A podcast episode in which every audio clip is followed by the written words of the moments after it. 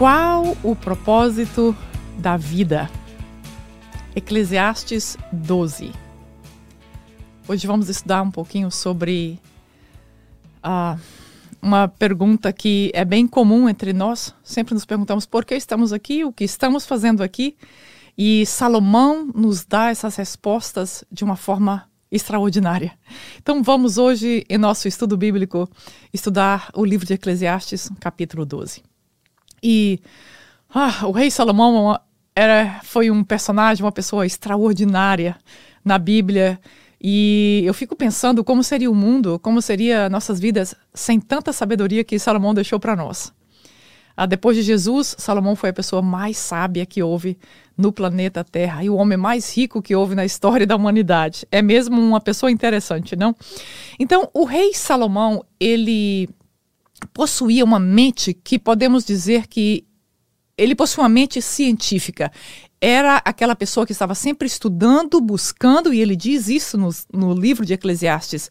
Ele gastou anos e anos da sua vida fazendo pesquisas e pesquisas e pesquisas, descobrindo as coisas ao seu redor. E então, o que ele fez? Ele fez uma trilha de experimentos em todas as áreas que nós podemos imaginar sobre a vida.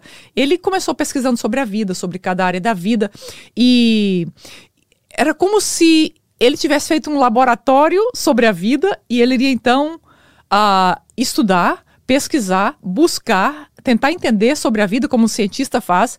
Então, agora aqui no livro de Eclesiastes, ele nos dá esse feedback do que ele encontrou. Qual foi o resultado dessa pesquisa que ele encontrou uh, sobre a vida? Então, Salomão, vamos dizer assim, ele presenteou a, humanidade, ele nos presenteou uh, com o resultado das suas pesquisas. Então, é aqui por isso que nós conseguimos compreender uh, um pouco sobre a vida através do que Salomão deixou. Então, em Eclesiastes, Salomão nos conta sobre o que ele encontrou em seus resultados. Né? O mestre, como é chamado e considerado, ele aponta para uma perspectiva correta sobre a nossa vida nessa dimensão. Foi isso que Salomão procurou e encontrou e nos mostra aqui, principalmente nesse capítulo 12, uma perspectiva correta sobre como vivemos a nossa vida sobre a terra. Intencionalmente, ele nos provoca com um realismo que queremos evitar.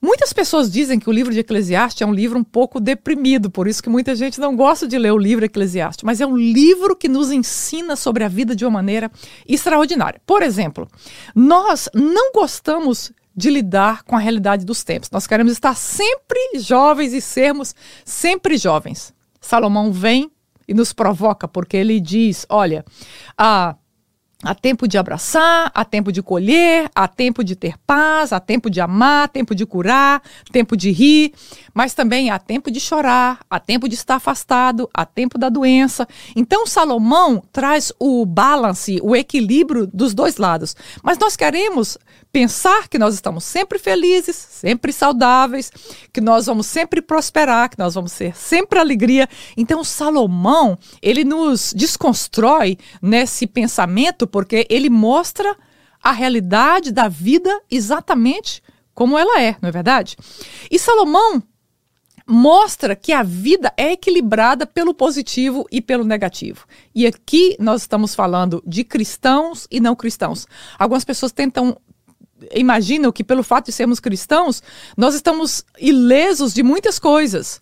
A verdade, o que a, ele mesmo diz aqui, o que acontece com o bom acontece com o ruim. Deus dá o tempo para o bom e o tempo para o ruim. Deus dá a morte, a alegria, a dor, a tristeza, para o bom e para o ruim, para o mal e para o que é ótimo. Então, é para todos nós. Salomão abre os nossos olhos de que a vida aqui tudo o que fazemos, todas nossas conquistas, prazeres e alegrias não trazem a satisfação completa.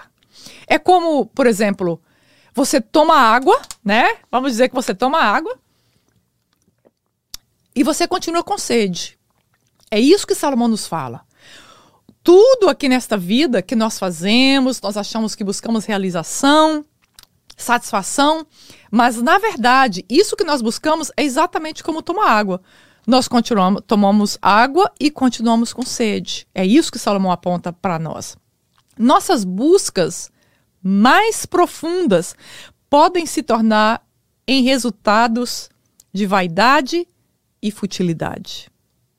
Ele mesmo, depois de fazer toda essa pesquisa científica sobre a vida que ele fez, ele se dá conta de que tudo aquilo era vaidade e futilidade. E olha que ele fez uma grande coisa.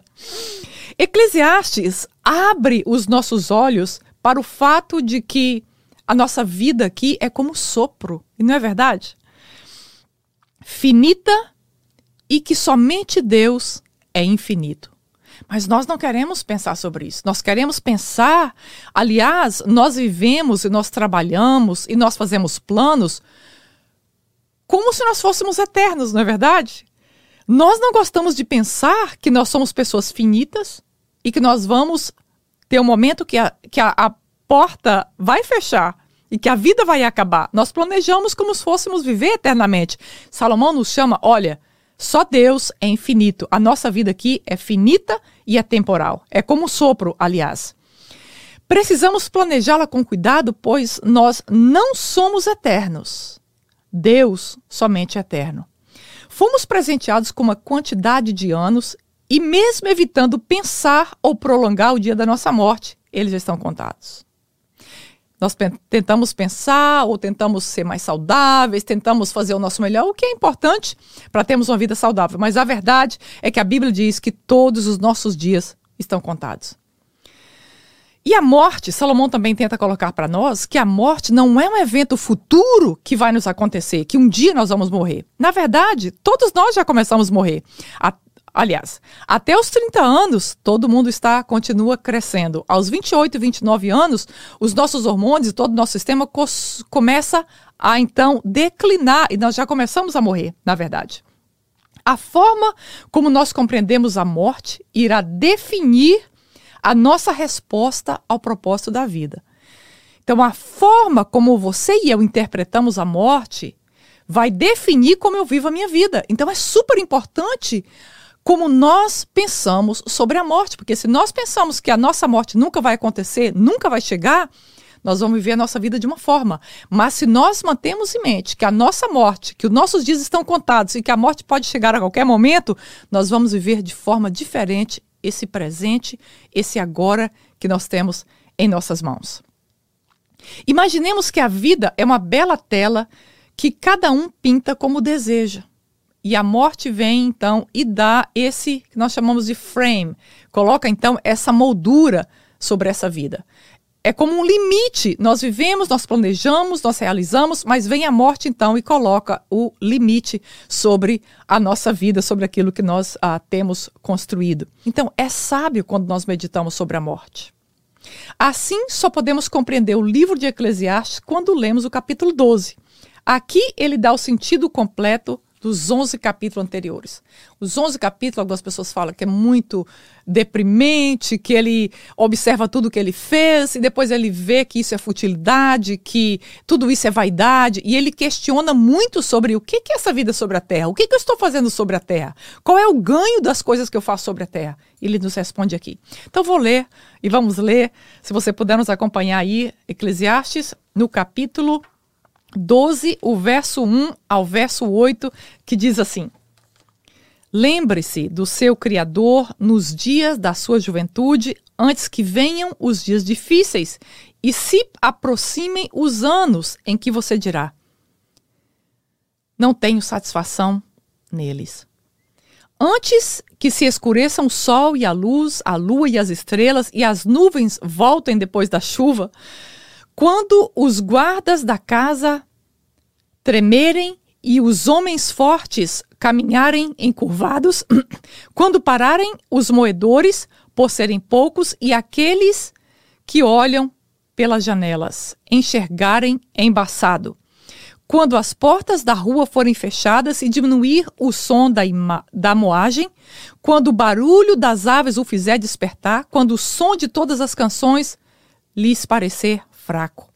Quando você tiver medo de altura e dos perigos das ruas, quando florir a amendoeira, o gafanhoto for um peso e o desejo já não se despertar. Então o homem se vai para o seu lar eterno e os pranteadores já vagueiam pelas ruas. Aqui Salomão eleva a literatura para uma linguagem poética e gráfica. Ah, nós vamos entender como é a interpretação disso aqui, mas aqui ele está descrevendo a velhice de uma forma poética. Então, no verso 1, ele lembra do Criador, lembra de como e para que ele te criou, ou seja, mantenha em mente a razão pelo qual você está aqui nessa terra. Mantenha em mente que você tem alguém, um Deus que te criou e por isso você está aqui. Lembra que no que ele escreveu cada um dos seus dias sobre a terra no livro da vida. Lembra que ele criou tudo que existe e nos colocou aqui e nos deu alegria para que pudéssemos usufruir. Essa verdade deve nos trazer gratidão e devoção. A nossa vida é um presente. Muitas vezes nós vivemos pensando que nós somos donos da nossa própria vida, que nós podemos fazer o que nós queremos. Na verdade, a nossa vida foi um presente que Deus nos deu para usufruirmos aqui nessa terra. Lembra do seu Criador enquanto a alegria te é acessível. Enquanto nós podemos ter alegria, vamos lembrar que há um Deus que nos criou e nos colocou aqui. Verso, no verso 2, o autor usa uma metáfora para descrever o processo de deteriorização do corpo humano. Hum. Nosso processo de envelhecer e morrer é como uma estação nublada e chuvosa, onde o sol não aparece mais entre as nuvens. É o processo da nossa casa de barro se desfazendo. Os guardas, na verdade, quando ele usa a figura aqui dos guardas, ele está referindo aos braços, na verdade. Quando ele refere aos homens fortes, ele está referindo às pernas. Aos moedores, que ele diz que os moedores já estão faltando, já não estão mais presentes, né? São os dentes que vão ah, desaparecendo. E os que olham pelas janelas são os olhos. Portas das ruas são os lábios, né? E medo de altura, florescer da mandoeira, cabelos brancos. Não é assim com a velhice? Os braços vão ficando fracos, as pernas vão ficando fracos, os dentes já não são mais capazes de mastigar da mesma forma que eu fazia ah, na juventude. E a pessoa passa a ter medo de altura, medo de qualquer desafio físico, vamos colocar assim, e o florescer da mandoeira, isso é uma linguagem pro, é, poética para descrever os cabelos brancos que começam a vir. Então, a fome e a virilidade se vão porque você está retornando à sua casa eterna. É isso que Salomão está dizendo. Olha, quando você vai chegando à velhice, você não tem mais aquele apetite que você costumava ter, né? Ah, você não tem mais aquela força que você, aquela virilidade que você costumava ter. Por que tudo isso? Porque você está voltando para onde? Para a casa eterna.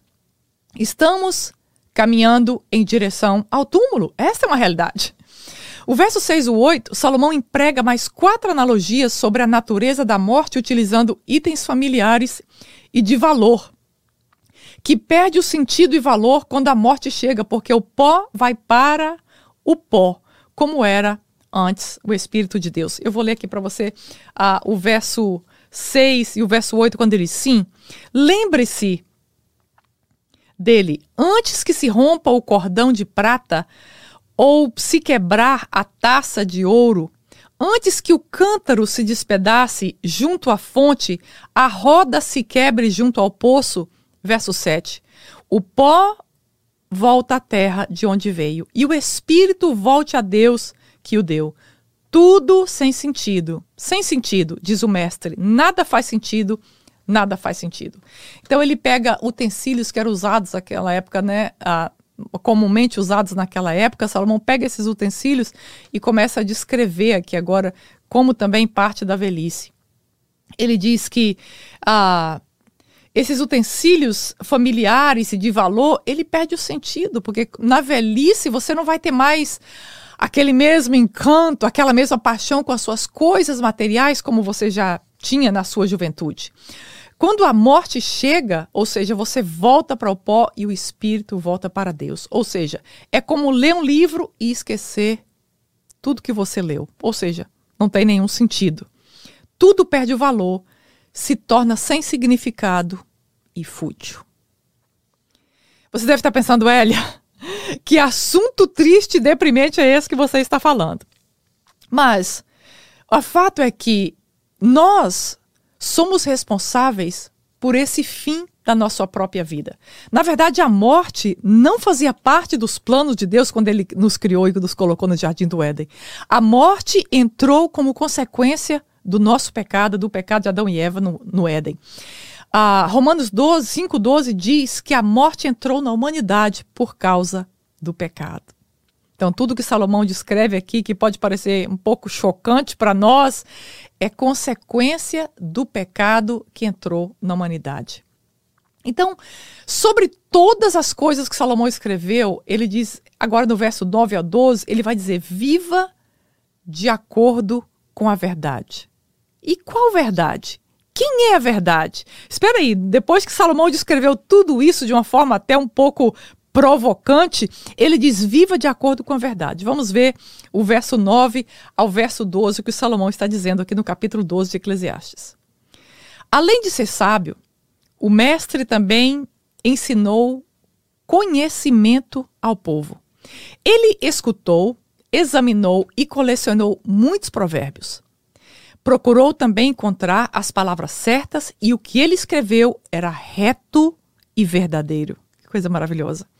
As palavras do sábio são como aguilhões, a coleção de seus ditos como pregos bem fixados, provenientes do único pastor.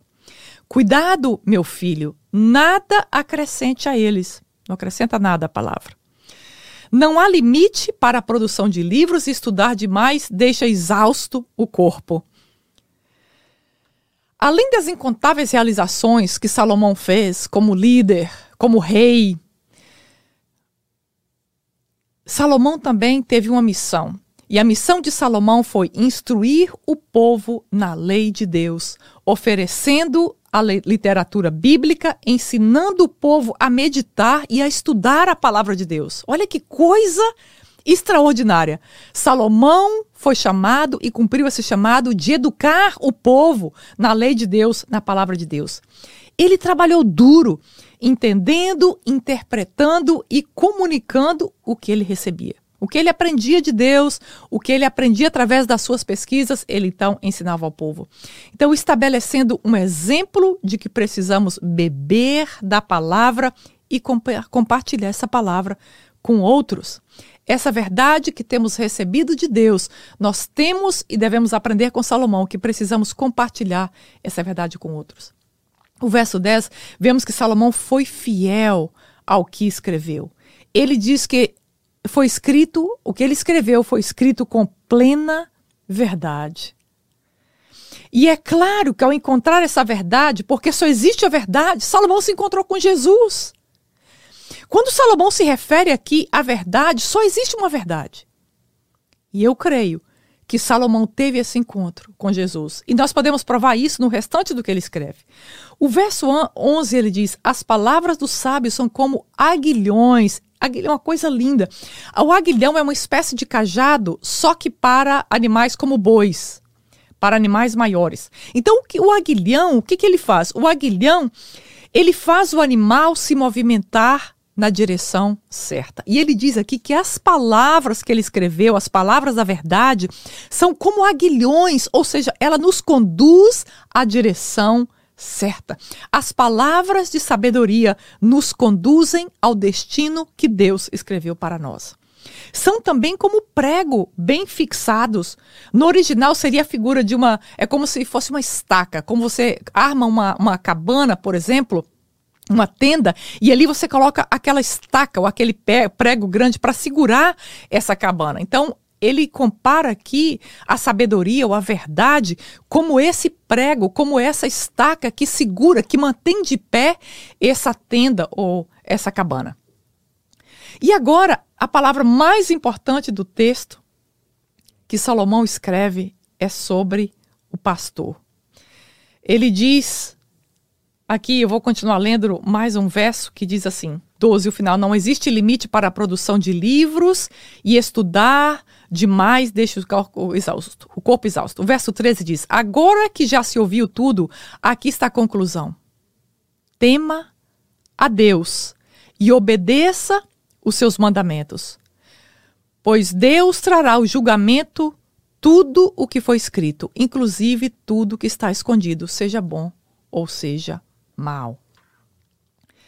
Interessante, interessante que quando Salomão está escrevendo aqui e ele está com esse encontro com a verdade, eu creio com esse encontro com Cristo que ele encontrou nesse relacionamento com a verdade, então ele diz que essa verdade é o pastor. E então só existe um pastor. Ele se refere aqui ao pastor, como nós lemos, mas só existe um pastor. E esse pastor e a verdade que Salomão encontrou é a mesma pessoa, Jesus, o nosso pastor. As palavras de sabedoria que nos sustenta e que nos dá segurança são presentes que recebemos das mãos de nosso amado pastor. É isso que Salomão está dizendo. E no verso 12 ele diz que até buscar sabedoria você precisa ter sabedoria. Olha isso, você precisa ter sabedoria para buscar sabedoria, para que isso não torne vaidade e futilidade. E no verso 13 e 14, como lendo, ele diz: confie e obedeça. Depois de tudo que Salomão viveu, de tudo que Salomão se tornou, de tudo que Salomão possuiu, Salomão reinou por 40 anos, Salomão construiu o templo em Jerusalém, Deus o fez o homem mais sábio e mais rico da humanidade. 1 Reis 4 diz isso. Salomão compôs 3 mil provérbios, 1.005 músicas, isso está em 1 Reis 4, 29 a 34. Os reis do planeta, naquele momento da história, vinham ouvir a sabedoria de Salomão.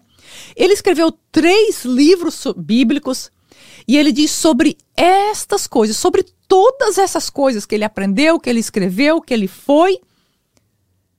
Ele diz aqui no verso 13 e 14: sobre todas as coisas, tema a Deus e obedeça os seus mandamentos, porque isso é o essencial para o homem. O que, é essencial para a nossa existência na Terra? O que é essencial para a nossa vida? Salomão nos responde: tema e obedeça a Deus. Acima de tudo que Salomão viveu, experimentou, experienciou, ele diz: teme a Deus e obedeça a sua palavra. A coisa mais importante da nossa, nossa vida na Terra é ter um relacionamento com Deus no verso 11 ele diz: Ama reverente a Deus e obedece os seus mandamentos, porquanto foi para isso que fomos criados. A, a, essa é a linguagem da King James atualizada. Ele, ele usa essa expressão. Ama reverente, reverentemente a Deus e obedece aos seus mandamentos. Para isso fomos criados. Começamos o texto, o estudo de hoje, com a nossa pergunta: qual o propósito da nossa existência? E aqui Salomão responde: o propósito da nossa existência. Nós fomos criados para, reverentemente, amar a Deus e obedecer os seus mandamentos. Essa frase de Eclesiastes, o propósito de estarmos aqui é para relacionarmos com Deus. Chegará o dia em que prestaremos contas da nossa existência a Deus. E a pergunta nesse podcast de hoje é: o que temos feito das nossas vidas? O que estamos fazendo com o tempo, talento e dons espirituais que ele nos deu? Depois de seus longos experimentos, Salomão nos adverte: teme e obedece a Deus, porque o julgamento virá. É provável que muitas vezes, assim como eu, você já se perguntou: quem sou eu? O que, que eu estou fazendo aqui? Por que, que eu tenho essa vida? Qual o propósito de tudo isso? Por que eu existo na Terra? Todas essas, essas respostas estão dentro de você e dentro de mim. Estamos aqui para amarmos a Deus e para nos parecermos com Cristo nesta terra. A morte não foi ideia de Deus, mas consequência dos nossos pecados. Mas pelo seu grande amor por nós, Deus mandou seu filho na cruz do Calvário, quando nascemos de Deus e o Espírito de Deus vem habitar em nós. A nossa vida debaixo do sol é permeada pela alegria e satisfação da eternidade. E quando a velhice, com a sua escuridão, começar a desmanchar nossa casa de barro, como nós estudamos aqui, vai estar tudo bem conosco. Essa perspectiva de Salomão, que Salomão viu ali, que tudo não valia a pena, que tudo era sem sentido, porque Salomão não teve a chance de conhecer a Cristo como nós conhecemos. Ele teve uma leve ideia da verdade do Senhor Jesus Cristo. Mas depois de Salomão, Jesus Cristo veio, ele tomou as chaves da morte. E hoje a nossa percepção da vida e a percepção da morte podem ser diferentes por causa do que Jesus fez na cruz do Calvário. Quando nós chegarmos em nossa velhice, e eu quero dizer para aquelas pessoas idosas que estão me, me assistindo, está tudo bem porque os nossos olhos estão fixos em Cristo. E a Bíblia diz que preciosa é aos olhos do Senhor a morte dos seus servos. Porque estamos aqui na terra, nesse tempo limitado, nesse tempo curto, que é como sopro, estamos aqui com propósito. E eu quero te convidar hoje. Há algo que te incomoda no seu coração que você sabe que você veio aqui para fazer essa voz da eternidade, essa voz tão sutil do Espírito Santo te cobrando todos os dias e cobrando a mim todos os dias. É hora de nós nos posicionarmos e dizermos: sim, Senhor, eu quero fazer Sua vontade. Eu quero obedecer a Deus reverentemente. Obrigada, Senhor, por este dia. Obrigada por essa pessoa que me ouve ou que me assiste nesse momento. Eu peço que o Senhor abençoe e que o Senhor abra os olhos espirituais para que essa pessoa possa compreender o propósito do Senhor nessa vida e te servir com alegria, remindo o tempo que já foi passado. Eu peço a tua bênção sobre ela, sobre a sua casa. Abençoa essa vida, Pai, em nome de Jesus. Amém. Muito obrigada por você ter assistido mais esse podcast Mais de Deus, ou ouvido ou assistido. Se você deseja aprender um, aprender um pouco mais, nós temos vários estudos bíblicos disponíveis que você pode ouvir ou assistir. Muito obrigada por estar conosco nesse projeto Mais de Deus. Até a próxima, se Deus quiser.